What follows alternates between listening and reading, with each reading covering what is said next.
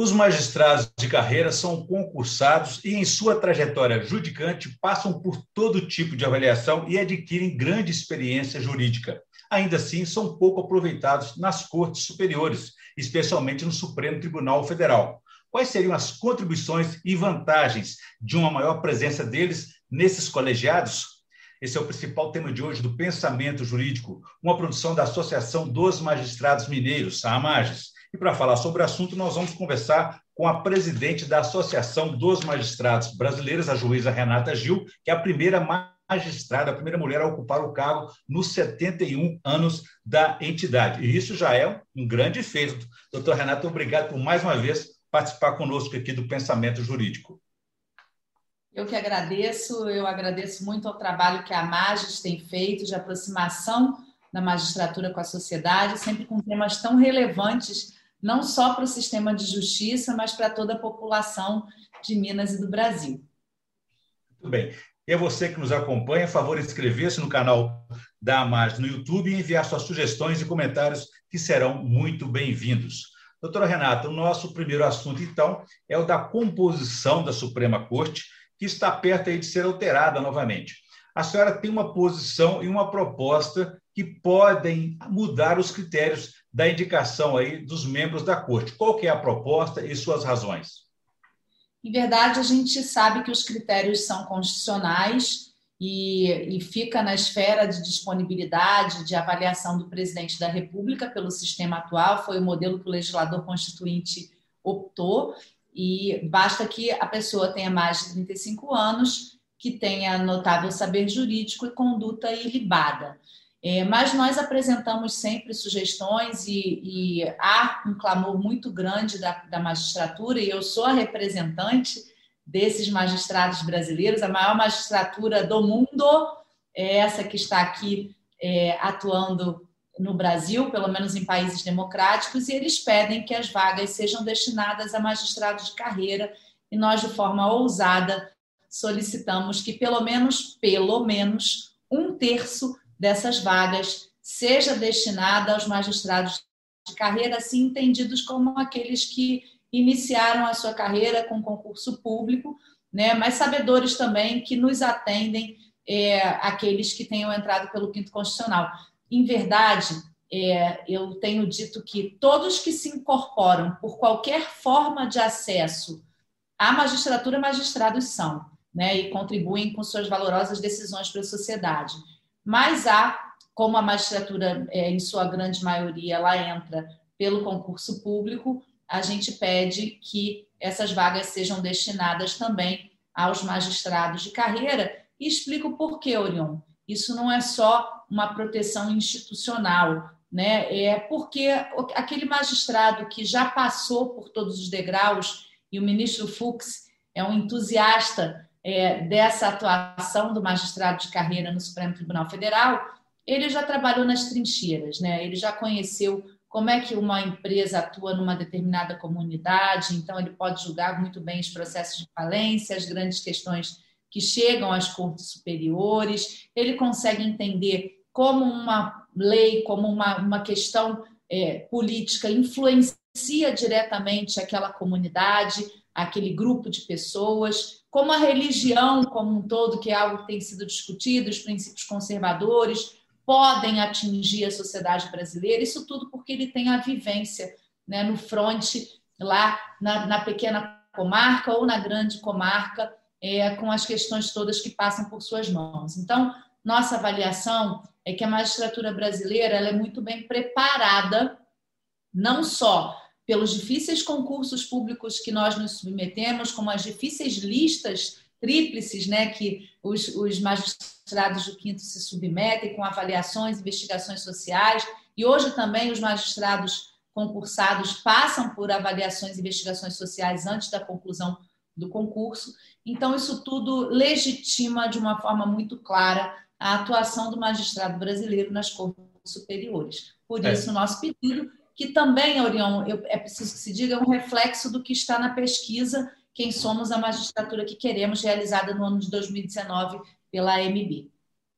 Entendi que, além desse saber jurídico, eles lidam na ponta dos conflitos com o cidadão. A senhora citou, por exemplo, o ministro Luiz Fux. Além dele, temos a ministra Rosa Weber. Quer dizer, são apenas dois juízes de carreira concursados. Por que é tão baixo esse aproveitamento, já que todos os segmentos, de todos os segmentos do direito e da justiça, eles são, por natureza, e as pesquisas, como senhora disse, os mais capacitados para julgar? Porque na, na verdade, é, em geral, esse é um processo político e os magistrados não têm condições de atuar politicamente por suas indicações, né? E, e, isso dificulta um pouco esse, esse processo. A gente tem mais facilidade, por exemplo, dos advogados que atuam muito em Brasília, esse deslocamento, eles conseguem se apresentar de uma forma mais fácil àqueles que têm responsabilidade por fazer a avaliação da indicação pelo presidente da República. Então, hoje, a gente vê um maior trânsito até de magistrados né, se apresentando, ainda que não aqui fisicamente, mas apresentando seus currículos. Então, a gente imagina que é uma boa oportunidade para que os magistrados de carreira possam também se submeter ao crivo do presidente da República. Eu tenho dito que com esses requisitos mínimos, né, que é notável saber jurídico, mais de 35 anos e conduta ilibada, a gente tem uma gama muito grande de subjetividade do presidente. Aí me perguntam, mas pode ser um evangélico? Eu falo, pode ser uma mulher, pode ser um evangélico, pode ser um católico, pode ser um espírita, né? Isso tudo dentro do critério de avaliação da presidência da República. De acordo com a pluralidade do país, assim como também da própria magistratura, né? Agora, a senhora falou de uma questão aí é, da, da da influência política, da gestão política que isso pode estar é, influenciando uma decisão desse tipo. Mas também eu vejo que a magistratura sempre se ressentiu um pouco mais de, de um porta-voz, de ser mais comunicativa com a sociedade, de falar mais de si mesma. A gente percebe, por exemplo, na gestão que a senhora desenvolve na MB, uma presença mais constante nos veículos de comunicação. Quer dizer, a senhora é uma porta-voz, não tem medo do debate e participa. Isso eu acho que pode trazer uma diferença para a magistratura do novo tempo aí. Ah, eu, eu tenho plena convicção disso, né, Aurelion? Por isso eu, é, eu me coloco mesmo à disposição, enfrento os debates, enfrento os temas que são difíceis, porque eu também tenho convicção na defesa deles. Né? E, e, eu penso que a magistratura ela tem que se conformar ao seu tempo.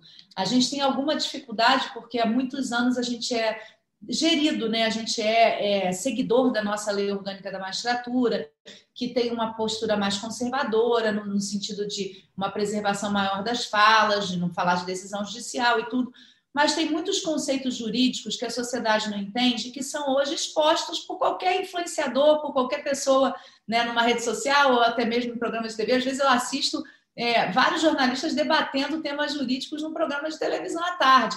Então, por que nós, magistrados, não podemos também fazer esse esclarecimento à população se somos nós que estudamos de verdade anos e anos na faculdade, nos mestrados e doutorados, todos esses temas? E se também somos quem, quem lidamos com isso no dia a dia. Então, é, eu tenho feito essa abertura, eu tenho feito programas de esclarecimento, nas redes sociais da associação eu tenho trazido alguns temas né, para que a, que a sociedade, que a população consiga entender o que se está discutindo, por exemplo, dentro de uma CPI, dentro de, um, de, uma, de uma questão jurídica colocada nos jornais e no embate. Então, eu tenho feito esse papel e tenho convicção de que nós temos uma magistratura muito potente, ela só precisa ser apresentada à sociedade. Eu estou fazendo essa apresentação com muita transparência, transparência e coragem. É importante vencer essa cultura de só falar nos autos, né? essa cultura é, é, já do passado envolvendo a magistratura. Agora, a senhora falou há pouco de uma pesquisa, né? ainda assim, apesar de, de uma comunicação ainda meio ainda é, truncada, é, pouco desenvolvida, a magistratura e o judiciário têm uma boa avaliação da, das, das pessoas, do cidadão, principalmente cresce mais ainda quando esse cidadão conhece o trabalho do judiciário. É incrível nessa né, pesquisa que a gente fez em 2019, conduzida pelo ministro Salomão, a gente tem o dobro de credibilidade é, com relação ao executivo e ao legislativo. É, isso é muito importante para nós, porque diz, revela que a nossa atuação está no caminho certo, né? E que é, em verdade, a gente busca aí, dentro dos princípios de harmonia, né, de independência, trazer conforto à sociedade com relação às mazelas que acontecem no executivo e no legislativo. Então, essa pesquisa é uma pesquisa importante e importante porque os usuários do sistema de justiça também legitimam essa atuação do Poder Judiciário. A gente tem uma pesquisa interna e uma externa, uma que ouviu os próprios juízes uma que ouviu a sociedade. E, e esses usuários, é, que em geral são atingidos, tá, às vezes até pela morosidade, que a gente sabe que é o nosso grande desafio, né, o tempo de processo, que não é, é uma responsabilidade somente do judiciário, aliás, eu diria que ela é menor do judiciário e muito maior do grau de, de, de, etapas jurídicas que a gente tem, de recursos, o número de recursos que nós temos no nosso sistema mas eu fico feliz com a avaliação que é reveladora do trabalho importante dos magistrados brasileiros. Eu diria até mais, que além da importância social que a magistratura e o judiciário tem para o cidadão, na defesa de seus próprios direitos, né, é também um dos poderes, assim, entre os poderes, um mais democrático, né? Porque, primeiro, que adota o concurso público para o ingresso, né? Segundo, depois, apesar de ser muito tradicional, permite o crescimento da presença feminina, da qual a senhora também é um dos forte exemplo aí, né? É, eu, eu, eu acho, e acho que assim, a gente, com relação à presença feminina, já que você tocou nesse assunto, eu adoro muito esse assunto, é, a gente precisa ainda incrementar é, a ocupação das mulheres com relação aos espaços de poder, né? A gente tem uma participação enorme, a gente tem 52% de mulheres no nosso país. Na magistratura, a gente ainda tem 38% mais ou menos de mulheres atuando e pouquíssimas mulheres atuando nas desembargadorias né, e nas cortes superiores. E o nosso receio, inclusive, é que haja um esvaziamento, porque a gente volta com as listas só de homens para determinadas funções. Então, por exemplo, agora no Conselho Nacional de Justiça haverá uma renovação entre os meses de setembro e outubro desse ano, e eu me ressinto de indicação só de homens. É possível que o nosso conselho é, chegue de novo a uma composição de apenas uma mulher a corregedora nacional de justiça. Então, isso é algo que a gente precisa é, discutir e precisa modificar. Né? Não, é, não é dar um passo à frente e dois atrás. E, e, eu tenho trabalhado muito pelo incentivo das mulheres, e eu acho que tem dado certo. A gente teve algumas eleições, por exemplo, para presidente de associações, em que duas mulheres concorreram a algo que nunca tinha acontecido na história daquele estado e uma ganhou. Então, a gente tem uma maior hoje ocupação é, de mulheres presidindo associações. A gente sabe que presidir associação não é fácil, porque tem que viajar, tem que deixar a família e muitas não têm essa possibilidade. Então, o cenário é, ele ainda não é um cenário alvissareiro, ele ainda é um cenário que nos preocupa, mas estamos atuando de forma muito consistente para que essa igualdade aconteça num tempo menor do que se tem como perspectiva. E a senhora não fez um trabalho apenas para dentro, né, para valorizar só as magistradas. Procurou também olhar para a sociedade como um todo com esse trabalho, com essa campanha que a senhora criou aí sobre o sinal vermelho. Queria que a senhora explicasse um pouco mais como é que ela funciona, porque ela cresceu da área pública, já está indo para a área privada como é isso, a senhora explica o êxito dessa campanha? É, a campanha é algo absolutamente é, que me inspira, né? Me inspira a seguir, me inspira a ter mais vontade, mais força para salvar vidas. Ela hoje é uma campanha, ela começou no ano passado, né? Em, em abril do ano passado, quando nós vimos que houve um incremento do número de casos de violência. O Brasil é o quinto país mais violento do mundo contra mulheres, apesar de ter a terceira melhor lei do mundo, que é a Lei Maria da Penha. Então, a gente precisava fazer alguma coisa, e hoje a campanha, que foi uma campanha que praticamente ganhou corpo sozinha, porque ela começou com as influencers, né? Fazendo X vermelho na mão, muitas atrizes. Ela hoje é uma campanha que tem pedido de adesão por instituições como, por exemplo, o Banco do Brasil, né, que nós fizemos essa semana, segunda-feira fizemos um lançamento lindíssimo, com mais de 150 supervisoras de banco do Brasil todo é, na sala virtual, mulheres maravilhosas que estão aí disseminando a campanha, e o banco, que é um banco, é o maior banco do Brasil, né, que está espalhado em todos os, os municípios brasileiros, ele vai ser um canal receptor dessas denúncias. Eu fui convidada agora pelos shoppings, então é, segunda-feira eu devo fazer o lançamento no Plaza Shopping, em Niterói, um, um local em que no dia da aprovação do pacote Basta na Câmara dos Deputados foi palco de um feminicídio. Então, veja, um lugar, um lugar que tem segurança né, e que tem um trânsito de pessoas né, de, de assim, de, de consciência elevada, foi palco dessa barbárie, um assassinato de uma moça que estava trabalhando por seu ex-companheiro que não se conformava com o fim do relacionamento. Então, shoppings, bancos, é, farmácias cada vez mais. Eu acabei de fazer uma reunião com a Abra Farma, que foi a nossa maior parceira, 30 anos de história é, em farmácias. São vários estabelecimentos, o TRE, os TREs do Brasil, o TSE, o ministro Barroso, o ministro Fux no Conselho, X vermelho na mão. Então, a nossa ideia, sabe, Orion, demais magistrados aí, demais magistrados da AMAS, é que a gente internacionalize a campanha, já estamos em tratativas com a Embaixada da Espanha, para que esse sinal que foi criado dentro do judiciário brasileiro seja um sinal de salvamento de vidas no mundo todo. É um sinal que parte de um gesto simples, né? Basta passar o batom na mão, não é assim? E quem não tem batom na mão, só fazer assim, ó, ou colocar qualquer coisa que já é um sinal que todo mundo compreende que é um pedido de socorro. A gente tem agora um convênio a ser firmado com o governo de São Paulo. Eu estive pessoalmente com o governador João Dória, que vai criar um aplicativo que vai ser entregue para todo o território nacional com um pedido, um, um, botão de pânico, um pedido de socorro, da, sinal vermelho. E a nossa ideia, vamos começar tratativas agora com as empresas de telefonia, que quando a pessoa adquire um telefone, ela já tenha o aplicativo instalado em seu celular para que ela também tem acesso a essa denúncia de forma rápida. Mais do que socorro, também é um basta, né? um grito de basta, né? de violência doméstica. Aí. Agora, doutora Renata, eu gostaria que o senhor avaliasse também que a, essa importância social da magistratura foi observada e reafirmada também na pandemia, por meio da tecnologia, não é isso? Exatamente, Orion. A tecnologia socorreu a magistratura brasileira, ela foi a magistratura que melhor se conformou nessa virada do papel para o digital, do analógico para o digital.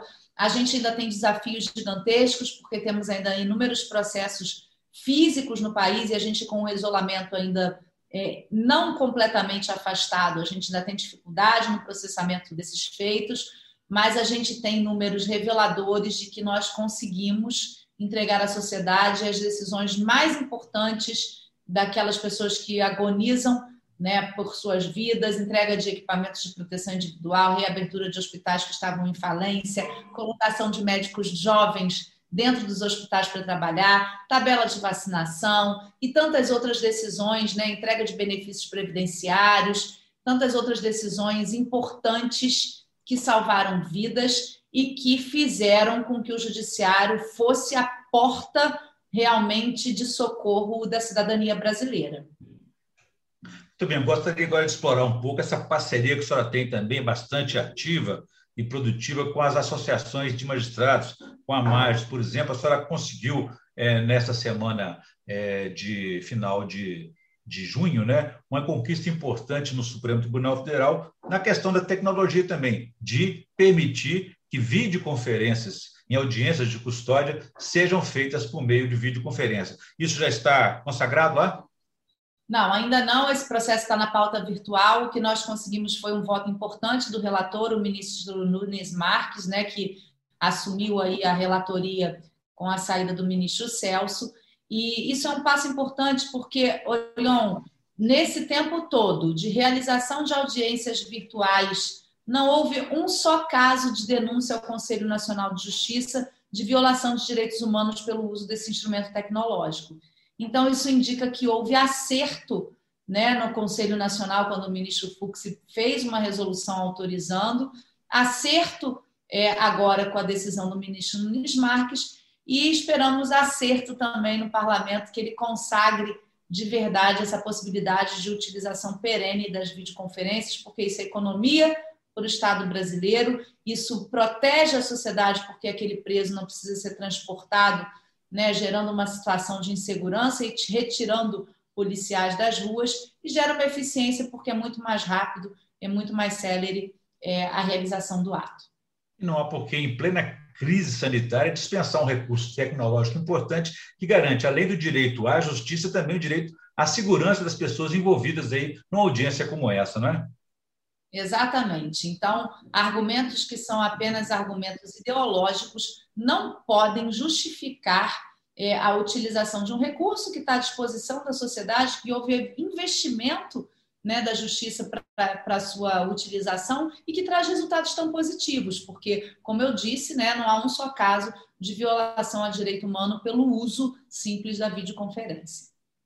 Renato, nós estamos na reta final da nossa entrevista. Eu gostaria que o senhor falasse então um pouco sobre essa parceria com as associações estaduais, que sabemos da importância dessa união de esforços quando no Congresso Nacional, nas Assembleias Legislativas, né, a magistratura defender os seus interesses, os seus posicionamentos importantes, às vezes até para poder aperfeiçoar uma proposta de lei que está sendo em discussão, até, por exemplo, a reforma administrativa hoje em curso na, no Congresso, né? É mais do que uma parceria, né? É uma atuação conjunta. Eu não consigo estar com todas as bancadas dos estados em tempo real e, e esse trabalho é feito pelos presidentes de associação local.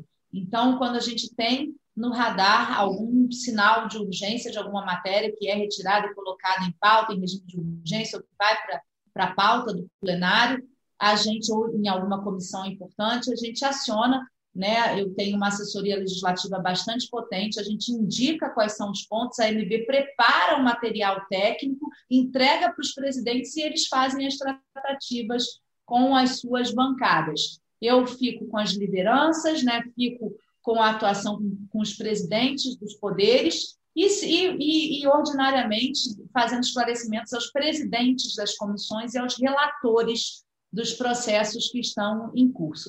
É um trabalho de simbiose perfeita. A gente tem atuado muito com os presidentes de tribunais e presidentes de tribunais regionais eleitorais, porque eles também têm bastante vivência é, com essas bancadas e podem passar a visão institucional no que aquele projeto de lei interfere no funcionamento da justiça. Então, é a autoridade né, explicando para o parlamentar a, a influência que aquilo vai ter na realidade daqueles que usam o sistema de justiça, sempre intermediados pela visão política, pelo trânsito político que os presidentes de associações têm e são muito habilidosos. E olha, eu estou com uma equipe, graças a Deus eu fui eleita com 80% dos votos, então eu tenho um grupo bastante homogêneo de apoio à minha gestão, né? E essa gestão ela só está sendo vitoriosa por conta da atuação de cada um dos 27 presidentes e dos outros presidentes de, de tribunais